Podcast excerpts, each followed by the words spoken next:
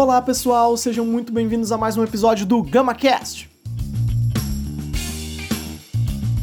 Meu nome é Gabriel Reale. E eu sou Matheus Gomes. E hoje a gente vai fazer uma discussão um pouquinho diferente. A gente vai sair um pouco do habitual de discutir filmes para discutir um pouco da minha entrada no cinema e os festivais online que têm acontecido nesse ano.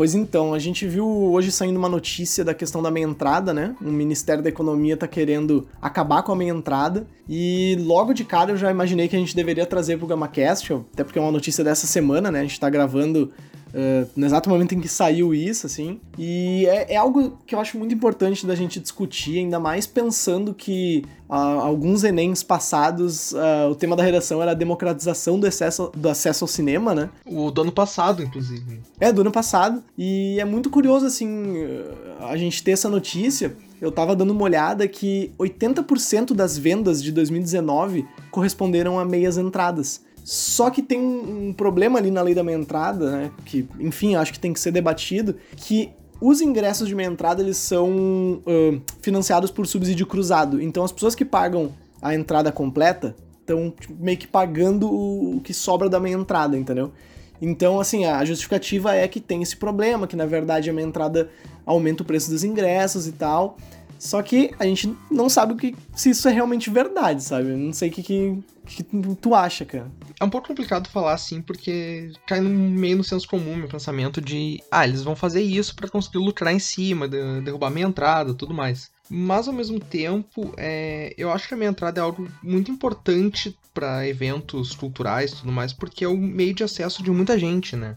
É, a gente vê muita, muitas escolas tendo acesso a, ao cinema pela minha entrada, assim, muitas crianças, muitos adolescentes. Então acho que isso é meio importante de tá levando os jovens a eventos culturais, é, a gente, que a gente fala de cinema, mas pode ser museus, shows, diversas coisas envolvendo arte. Eu acho que a minha entrada sempre foi um negócio que contribuiu muito para tema mais público e que não deveria acabar agora, né? Pois é, é, é uma, meio que um direito conquistado, né? Das pessoas. E assim, a gente já vê as quedas que estão tendo nas bilheterias de cinema, as pessoas indo cada vez menos. Aí vai chegar e retirar a minha entrada. Eu não tenho a garantia de que os preços ficariam melhores, tá ligado? Que, que chegaria a diminuir o ingresso realmente. É o que se diz, é o que se argumenta para retirar uma entrada, né? Mas eh, se a gente pegar, assim, historicamente, é, outros direitos que começaram a ser desmantelados, assim, tipo, por exemplo, diziam que se tivesse o preço da bagagem nas passagens, ia diminuir as passagens e tal. Cara, isso, eu, eu, eu não vi isso acontecer até agora, sabe? Então eu não sei, eu, eu acho que é mais uma tentativa, assim, de ganhar uma grana em cima do que realmente trazer acesso à arte para as pessoas. Eu duvido muito, assim, sou bem cético em relação a isso ainda mais vendo como é que funciona, tipo, as políticas governamentais e tudo mais, a gente desconfia que o preço não deve baixar muita coisa. Se baixar, deve ser, sei lá, dois reais. Porque não, eu não vejo diminuir tanto assim.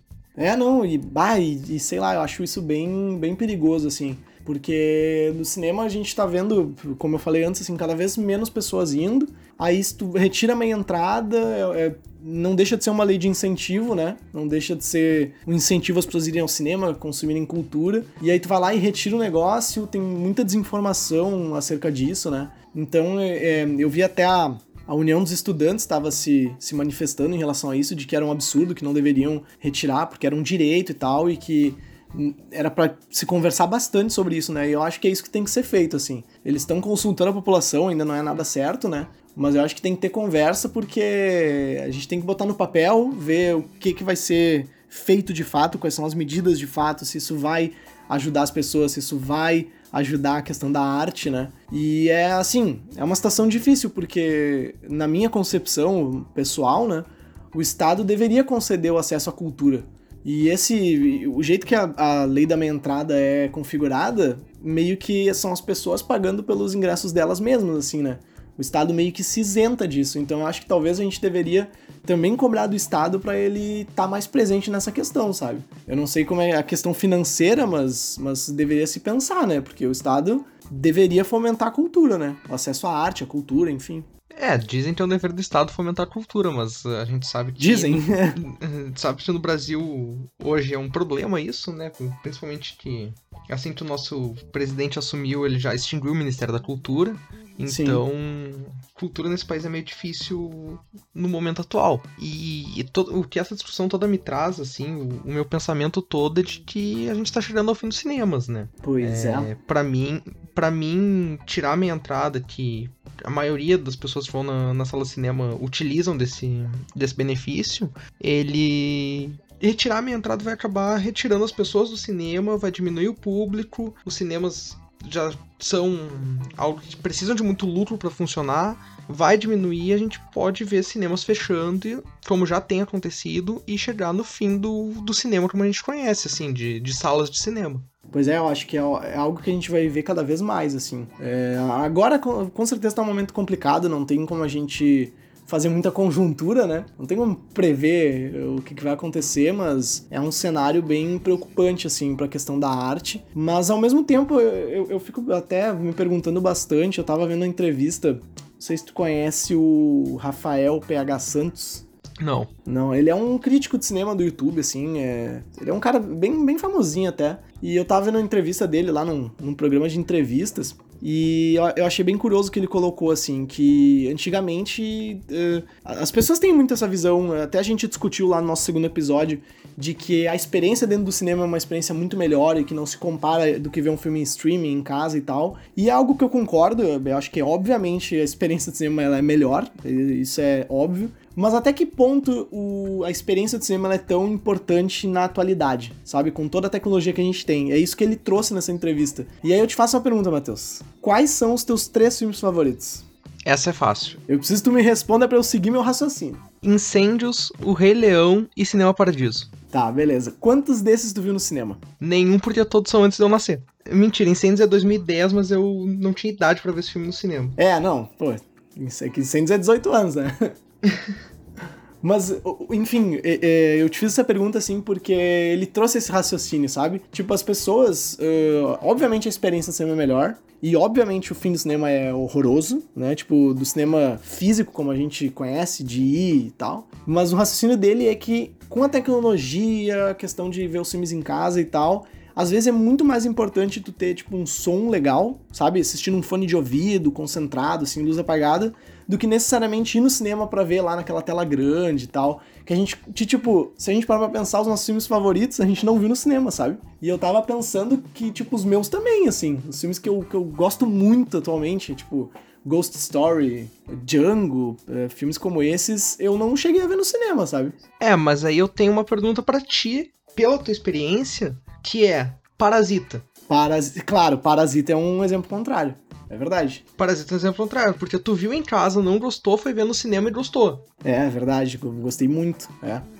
Não, na verdade. É, é, mudou, mudou tua visão do filme, entende? Sim. Mas eu acho que é que 2019 foi um ano complicado também, cara. Porque eu vi muito, muito, muito filme bom no cinema, porque tinha muito filme bom, sabe? Por exemplo, é, os, os Miseráveis, um dos meus filmes favoritos do ano passado, eu também vi no cinema. Eu não sei como é que seria minha experiência em casa, sabe?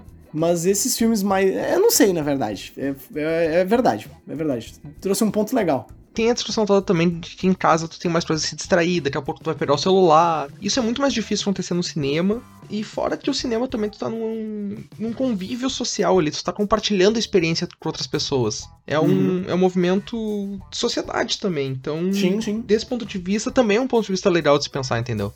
Uhum.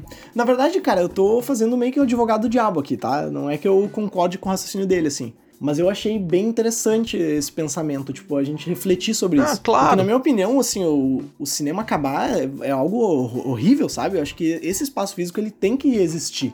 Até se a gente pensar para pessoas de classes mais baixas, assim, tem menos acesso a, ao cinema, mas quando tem oportunidade vão ver, que não consegue reproduzir em casa uma experiência próxima ou similar, entendeu? que, sim, sim. sei lá, guardam dinheiro para ver Vingadores no cinema, porque não querem ver em casa, porque veriam no, no, celular pequeno, com fone de ouvido. Não é a mesma coisa, entende? Então até para isso o cinema existe. Cara, Vingadores, ela é que nem. É, é a mesma experiência de a gente tá vendo um jogo de futebol, assim, um grenal. Tu vê em casa, é divertido, tá ligado? É legal. Agora, tu vê com a torcida no estádio é muito mais legal. É a mesma coisa, porque é, um... é só tu ver, tipo, aqueles vídeos que tem na internet das pessoas comemorando tudo que acontecia no filme. Não sei se já chegou a ver, cara. Claro, é. Eu acho que quase todo mundo viu, assim, porque viralizou a maioria deles, né? Uhum. Eu assisti um esses dias que bah, me deu um pouco de vergonha, assim. Eu vou ser sincero, eu, eu adorei o filme. Eu comemorava no cinema, assim, mas teve um que eu assisti que foi bem vergonha alheia, assim, cara. Sério, foi, foi tenso. Assisti recentemente. É, mas, mas, é, mas é isso, essa coisa da experiência compartilhada que eu falei um pouco também. Acho que isso, isso Esse tipo de vídeo traduz bem como é que é o cinema em conjunto, sabe? Uhum. Não, e, e assim, é, é, que esses filmes, esses filmes são mais blockbusters, né? Tipo, são filmes que a experiência de assistir com uma galera, com mais gente e tal, é, é, é, um pouco diferente do que assistir sozinho, né? Mas até mesmo aqueles filmes mais conceituais, assim, mais de arte, tipo, um exemplo que me vem na cabeça, assim, é o Retrato de uma Jovem em Chamas, que eu vi no cinema e tinha bem pouca gente. E foi uma experiência muito massa assistir no cinema, mesmo sozinho, né? Que eu, eu fui sozinho, porque era um filme muito contemplativo, cara. Tinha que. É, era um filme bem parado, assim, filme de silêncios, de olhares e tal. E assistir ali sozinho, naquele silêncio, no escuro, foi uma experiência muito mais legal do que assistir em casa, como tu mesmo falou, que às vezes a gente olha ali o WhatsApp rapidinho, né? Dá uma olhada, alguém mandou uma mensagem, alguma coisa, uma notificação. E esse tipo de filme é mais fácil ainda de, de tu parar pra olhar o WhatsApp, porque tu não tá acostumado com esse tempo de pausa, essa Sim. demora. Então tu vai ali dar aquela olhada no celular, volta pro filme, a experiência não é a mesma. Sim, mesmo a gente que tá mais acostumado, assim, tipo, eu e tu que a gente vê um filme mais diferente, mais louco, assim, da cabeça, tá acostumado a ver uma coisa mais parada, eu me perco às vezes, assim. Eu bah, canso e. E aí vem uma notificação, teu celular vibra, já era, né, cara? Tu tem que, tem que botar no silencioso, não tem como. Ou desligar a internet. Ou desligar a internet. Mas uh, voltando à discussão principal, assim, de. que a gente tava fazendo, que a gente tá fazendo aqui uma discussão de quase streaming versus cinema de novo, né? Pois é, é verdade.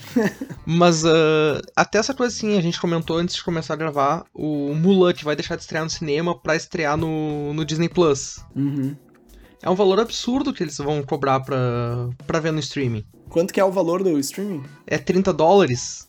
Nossa Que eles senhora. vão fazer o aluguel do filme. E. Se fosse no Brasil, era 150 reais. pra assistir é, o filme. E, e, cara, isso tira também, porque tu tira o acesso das pessoas para verem o filme até em casa, sabe? Pois é. Mas, cara. é um, mas é um filme que a gente iria ver no cinema, então tu já não vai ao cinema, o cinema nessa crise de pandemia já, já tá com déficits e vão fechar alguns. Uhum. É, e com esse valor absurdo também para ver em casa, como é que vai funcionar o cinema nesse, nesse nessa volta pós-pandemia, assim, como é que vai ser também, entende? É um, é um outro problema que eu começo a criar agora falando contigo. Pois é. E eu, olha, eu vou te dizer que não, não existe nenhuma previsão, na minha opinião, assim. Não tem como a gente saber, tá ligado? Eu acho que é uma coisa que a gente só vai saber quando voltar a abrir, a gente vê, tipo, as pessoas voltando ao cinema, começar a ver números, né? E é algo que a gente só vai conseguir analisar daqui a bastante tempo, meu, porque eu não tenho ideia do que vai acontecer, mesmo assim questão da, de, de, como vai, vai ser o cinema, se os streams agora vão ter o boom. Acho que a gente vai poder ver um pouco isso, assim, nas próximas premiações, né? Tipo o Festival de Cannes, o Oscar, Toronto, enfim. Eu acho que vai, a gente vai começar a ter uma certa noção, assim, com o número de filmes em streaming crescendo, começam a ser mais indicados, começam a ser mais visados, né? Então vai dar para ter uma noção. Mas aí eu vou pegar o link pra gente entrar na nossa segunda discussão, que é sobre os festivais online, né? O quanto isso vai mexendo com, com a indústria toda. E.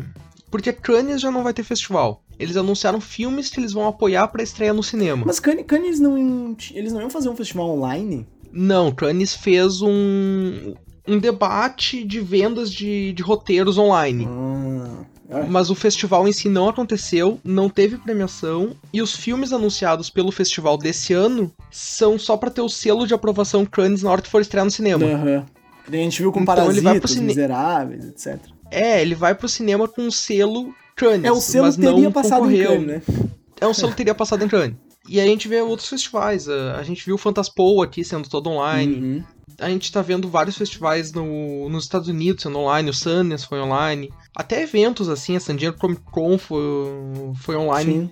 Então, até os festivais estão se reformulando nesse período de pandemia. É uma experiência diferente já, é um novo jeito de trabalhar com cinema, fazer esses grandes festivais, essas grandes premiações todas online. Pois é. É, e, e até tá meio preocupado, assim, né, da a questão dos festivais, porque às vezes a gente pode até pensar assim, ah, festival de cinema, sabe? Se não tiver esse ano, tudo bem, né? Não tem problema, é só um festival. Mas é que, cara, tudo é meio que uma questão de dinheiro, assim, né? As coisas é, têm um dinheiro envolvido. Os festivais, eles são uma troca cultural muito importante que vai além do cinema, assim. Porque a gente tá ali conhecendo uma cultura diferente, um país diferente, Até o caso ali do Fantaspoa, ele tinha umas cinco temáticas diferentes no festival, sabe? Eram filmes fantásticos de horror, de ficção científica, de fantasia, então tu assiste muita coisa diferente com vários estilos. E isso é muito importante, assim, pra construção do ser humano, sabe? Uh, tanto pra construção do ser humano, quanto a questão do dinheiro mesmo, assim. E a gente não ter um festival, né, é, é, algo muito ruim, assim. A gente tem que. Não sei, a gente tem que lutar para que esses festivais eles continuem acontecendo, sabe? Mesmo que seja online, mesmo que, enfim, durante esse período a gente vai ter uma coisa meio diferente e tal. Mas a gente tem que, entre aspas, assim, brigar por esses festivais, né?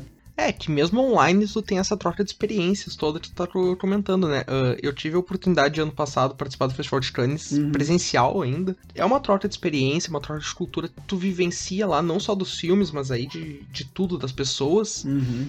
Que tu perde um pouco disso sendo online, mas uh, tu mantém ainda de algum jeito essa memória, assim, de que tu tá vendo coisas diferentes de outras regionalidades, de outras nacionalidades. Então, eu acho que manter os festivais online é um, é um negócio muito importante.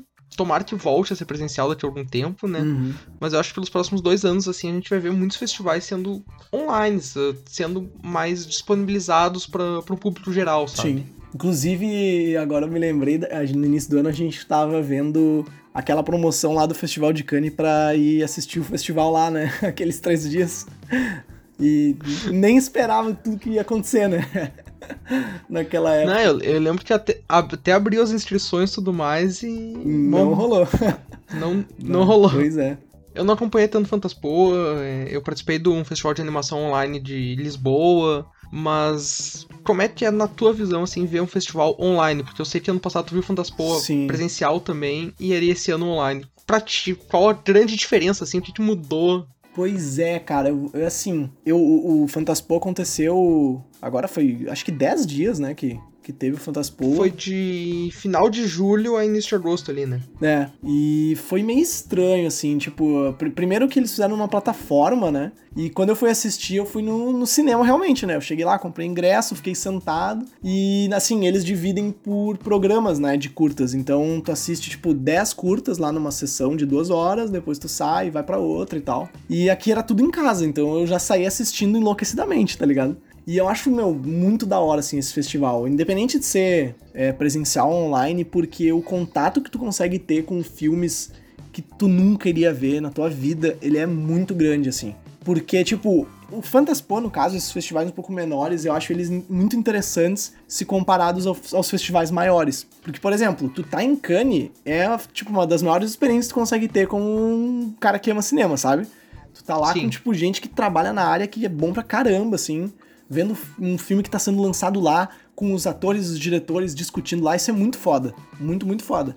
Mas tu vê esses festivais menores, assim, a, a possibilidade de coisas diferentes que tu vê, é, muitas vezes é uma porta de entrada para os filmes, né? Então, eles estão ali eh, querendo se mostrar para as pessoas, às vezes até arrecadar fundos de distribuidoras maiores, né, para ser lançado e tal. Então, é uma experiência um pouco mais é uma experiência menor do que se a gente comparar a Cannes, mas ela é muito recompensadora, assim.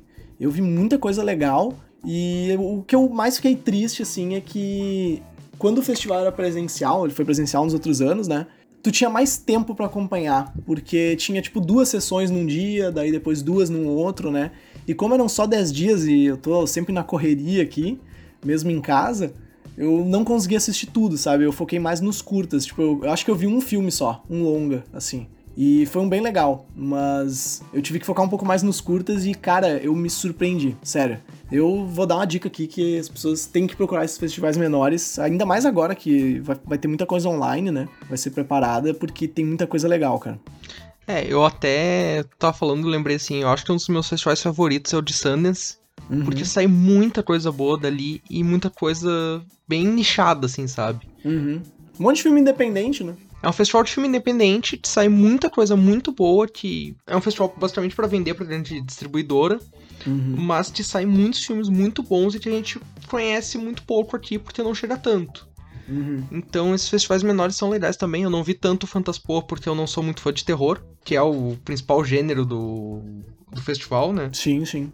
Mas eu dei uma olhada em alguns curtas, assim, eu acho legal essa experiência de ver, de ver o festival online, porque tu consegue ver até no teu tempo Uhum. Mas é meio isso, assim, se tu tá na correria, talvez tu não tenha tempo para ver. Eu acho uma coisa parecida, assim, que a gente tem do festival online pro presencial, é isso, assim, tu tem que programar o teu tempo para ver naquele, naquele período. Uhum. Eu acho que é a única coisa que se mantém um pouco, porque a experiência eu acho que muda, muda bastante, assim, do, do presencial pro virtual. É o. Assim, a, a sensação ali de assistir o filme e gostar ou não do filme é a mesma coisa, sabe? Mas obviamente, tipo, tu tá lá numa sala de cinema e vendo os filmes ali todos juntos e, tipo, tem uma lógica dentro daquela transmissão, sabe? Eu acho que realmente muda um pouco, mas eu, eu assim, não. Eu achei que eu ia me sentir mais diferente, assim. Eu achei que no início, principalmente quando eu tava comendo os primeiros curtas, eu tava numa mente meio nostálgica, assim, tipo, bah, eu vi muita coisa boa no ano passado, né? Uns curtas que eu nunca mais achei, que eu só queria poder rever na minha vida. Só que quando eu acabei, ele chegou no último dia que eu tinha visto tanta coisa, eu já falei, cara, esse ano foi bom também, hein? Meu Deus do céu, eu vi muita coisa legal e te deixa com muita ideia, né, cara? Tu tem uns filmes assim que a gente assiste que simplesmente parece que eles abrem a nossa cabeça e tu fica pensando, nossa, eu poderia fazer isso e poderia também trabalhar com isso e tal. E é muito legal, é muito, muito, muito legal, assim. Sim. Eu acho que uma coisa que eu senti falta, assim, nesse momento foi tu sair da sessão e poder debater com alguém, discutir com alguém sobre. Sim. Sobre o filme, sobre o curta, sobre aquela obra, sabe? E é, isso é uma coisa muito boa de cinema. é, pra, pra mim isso fez um pouco de falta. Não que. Quando eu vou ao cinema, eu geralmente não converso com um estranho falando, nossa, como foi legal esse filme. Uhum. Mas quando a gente vai em festival, tem um pouco disso é, é, é, um pouco mais assim, tu, tu, encontra mais gente querendo falar sobre aquilo que viu, até pela exclusividade que tem o festival, sabe? Sim, claro, é. Uma sessão de estreia ali que só 30 pessoas assistiram o negócio três meses antes de todo mundo. Exato, então é um negócio que, que dá um pouco de falta, assim, a gente vê Gramado vai ser online também. Uhum. Vai bater um, um, um, sentimento de tá faltando alguma coisa no final, sabe? É uma. É, é uma coisa talvez pequena ou não, mas sente essa falta. É, e aí, aí é uma dica as pessoas lançarem na internet o que achou do filme, tá ligado? Sei lá, meu, posta aí na uma rede social, chama quem as pessoas para assistirem, divulga, porque a gente precisa estar tá consumindo esse tipo de cultura, assim, na minha opinião. Eu acho muito legal, assim. Para quem curte cinema, consumir esses tipos de festival, esses filmes menores, esses curtas, vale muito a pena, assim, é, é muito recompensador. É, eu no caso no, no Fantaspo eu fiz um combinado com a Vitória de que a gente ia ver os curtas juntos, entendeu? Então a gente tava tipo numa ligação e aí assistindo o curta, né, no computador. Pra mim, assim, eu, a gente conseguiu debater no final do filme, sabe? Não foi como num outro festival seria, tipo, como deve ter sido pra Tim Cane, óbvio. Mas foi legal, assim, porque a gente assistiu o curta e aí depois a gente conseguia conversar sobre tudo que a gente não entendeu, que no caso era quase todos a gente não entendia. A gente tinha que ficar debatendo, tipo, mano, que porra foi aquela que aconteceu, sabe? Mas é legal, é, é muito legal realmente a gente poder discutir e, e o cinema para mim também é isso, a gente ver as coisas na tela e, e, trazer uma crítica, sabe? Trazer o nosso pensamento, trazer o nosso sentimento, assim. Porque a gente vê, a gente vê muita coisa e sente muita coisa vendo os filmes, sabe? E assim, no caso do Fantaspo, ali, um festival de terror com ficção científica e fantasia, eu senti muita coisa, sabe? Então é, é muito legal, cara. A gente tem que valorizar um pouco mais, assim. E às vezes eu vejo muita gente falando algumas bobagens. E eu queria especificar aqui a questão da Lei Rouanet, né? Porque a gente viu um ataque à Lei Rouanet muito forte é, de determinados políticos, assim. Só que eu tava fazendo uma pesquisa, cara, e a Lei Rouanet, tipo, ela é um fundo essencial para produção de festivais, assim. É, se não me engano, é, isso faz mais de 10 anos atrás, assim, Uh, a Lei Rouanet, ela, ela dava praticamente 45% do financiamento do, de um festival. Eu acho que as pessoas deveriam pesquisar um pouco melhor sobre o que, que é essa lei em específico, porque tem muita questão assim com as empresas que querem se envolver ali de dar uma grana, elas recebem alguns benefícios e tal. Então a gente também defender leis de incentivo à arte e cultura, eu acho que é bem importante. Sim, nesse ponto até dá para dizer assim que eu vi um pouco mais de perto que o não o fato de não ter a Lei Rouanet foi quase uma coisa que fez o Festival de Brasília não existir.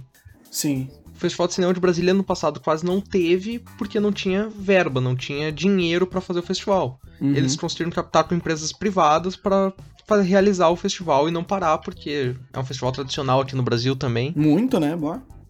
Então, a lei tem uma importância que as pessoas às vezes não sabem ou só querem criticar achando que é dar dinheiro para as pessoas, sabe? É, é meio complicado isso. Sim.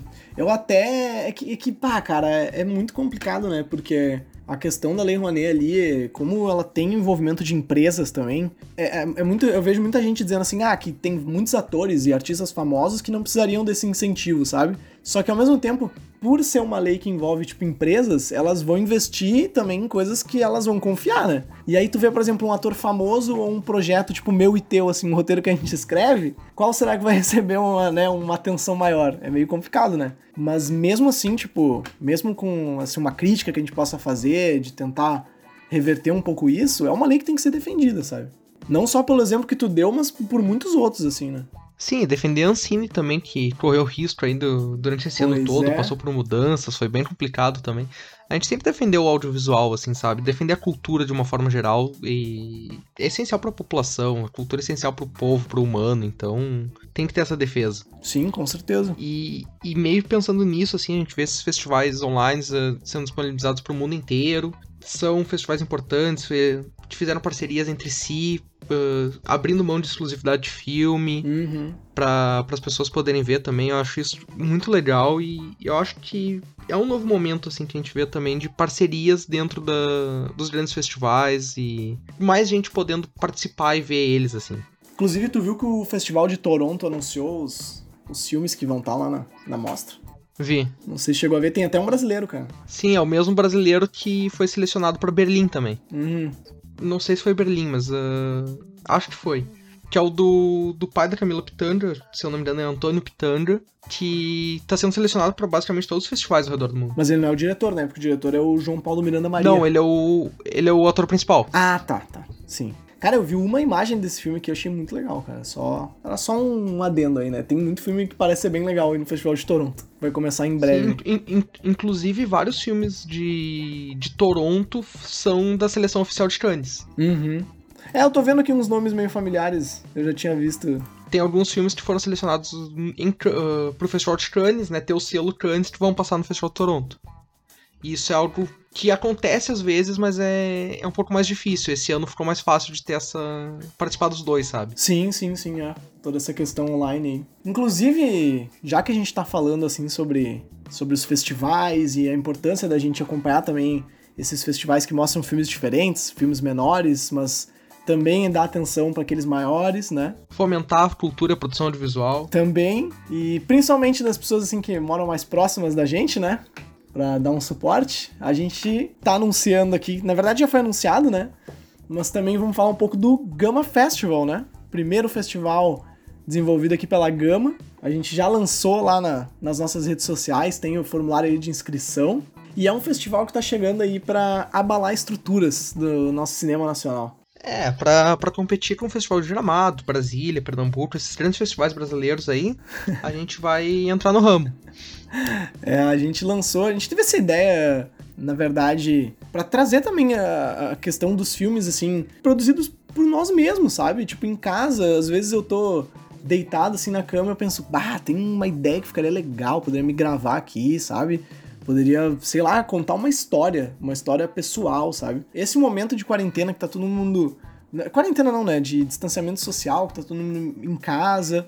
Às vezes tem um pessoal assim que trabalha, né? Mas tem muita gente que meio que tá sem o que fazer e tal. Então a gente se ocupar na produção de arte e, e enfim, acho que é muito, muito legal. E para quem não quiser participar também, a gente vai divulgar aí mais nos próximos dias, mas vai ter a postagem dos filmes online, então as pessoas vão poder assistir, né? E tendo em vista que são filmes né, amadores, produzidos com pouco dinheiro, né?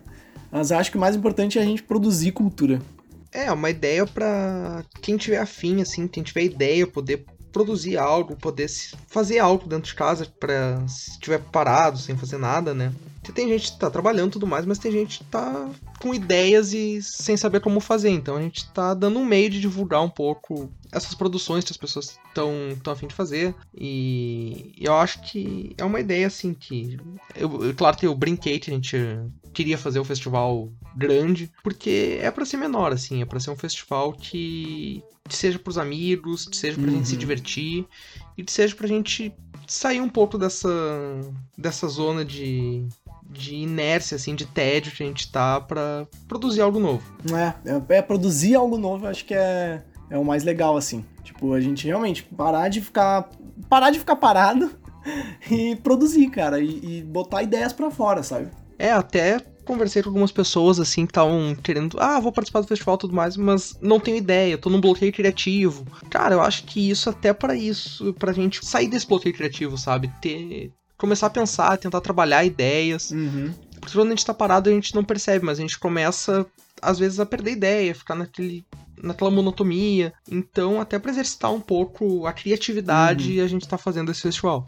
Sim, com certeza. Então, fiquem muito ligados aí. Esse episódio que vai sair na sexta, né? Então, agora é o último dia para se inscrever, já que vai sair na sexta. E fiquem ligados, a gente vai postar muita coisa ainda até o início do festival, vai começar lá pro setembro, né? Depois que todos os curtas já tiverem sido produzidos. A gente vai postar links aí, vai ter muita coisa no perfil da Gama ali, principalmente a gente vai bombar aquele perfil ali de publicações. Deem suporte para os seus produtores de cultura locais, sabe? Eu acho isso muito importante. É, se eu tiver uma dica para dar, assim, é que no próximo ano, né, já que agora passou, assiste algumas coisas do Fantaspo, assim. Por mais que sejam filmes internacionais e muitas vezes de outros países, é um festival de Porto Alegre, sabe? É um festival conhecido em muitos lugares por ser um festival de filmes de gênero de Porto Alegre. E tu vai ter uma experiência diversa de encontrar muitas coisas, de encontrar muita coisa legal, muita coisa ruim também. Eu vi vários filmes ruins,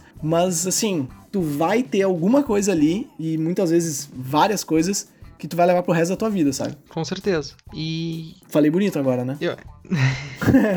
mas, eu, mas eu acho que, que é bem isso mesmo, assim, cara. É aproveitar quando a gente tem, principalmente essas oportunidades perto da gente, hein? Não sei se tem alguém de muita gente de fora de Porto Alegre que nos ouve, uhum. mas principalmente do lado da nossa casa, assim, ter essa experiência de um festival conhecido internacionalmente é, é uma oportunidade única, assim, de ter contato com coisas novas, coisas diferentes e quando surgem essas oportunidades eu acho que a gente tem que pelo menos se experimentar e tentar tentar se encontrar nela, sabe? Sim, com certeza. Eu até ali na, nessa semana aí que teve o Fantaspoa, falei pra, pra Vitória que a gente só ia assistir filme do Fantaspoa né? Se ela quisesse ver algo junto, assim, porque eram 10 dias e eu queria aproveitar, sabe? Pra. Senão eu ia ficar vendo outros filmes ali, e daqui a pouco acaba os do Fantaspo eu não assisti muitos. A única exceção ali era The Office, de vez em ah, quando. Série, né? Série, série. Não, mas é exceção, né? Pra dar uma risadinha. Mas, num, num geral, assim, a gente viu muita coisa. A gente viu muitos curtos e,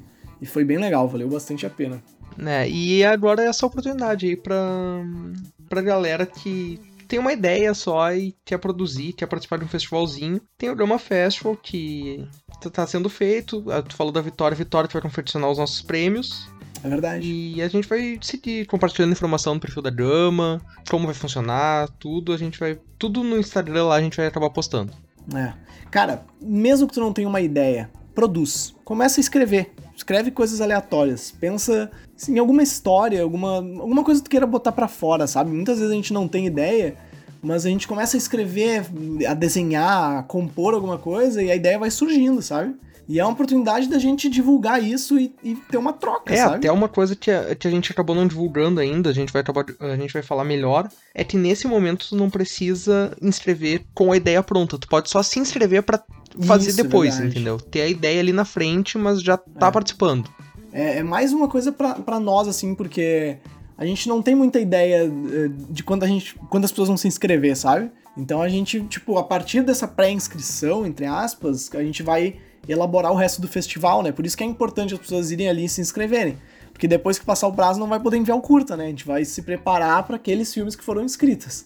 Então é importante que todo mundo já se inscreve e aí depois pode pensar no que vai produzir, sabe? Os curtas podem ter ali até 10 minutos, então vai da, da tua criatividade. E até lançando esse DramaCast no último dia de inscrição, talvez a gente abra uns dois dias a mais aí só pra quem ficar por dentro pelo DramaCast também poder se inscrever, sabe? Boa ideia. Acho que é uma boa ideia. Vai até domingo, então. Já tá, já tá chancelada a ideia já. É, porque daí a pessoa entende um pouco melhor a ideia, porque ouviu a gente falando, então acaba se inscrevendo mais gente. E eu acho que é isso, assim, inscreva-se, produza, tenha, tenha ideias, saia um pouco dessa monotonia. Vamos, vamos se mexer um pouco mais dentro de casa.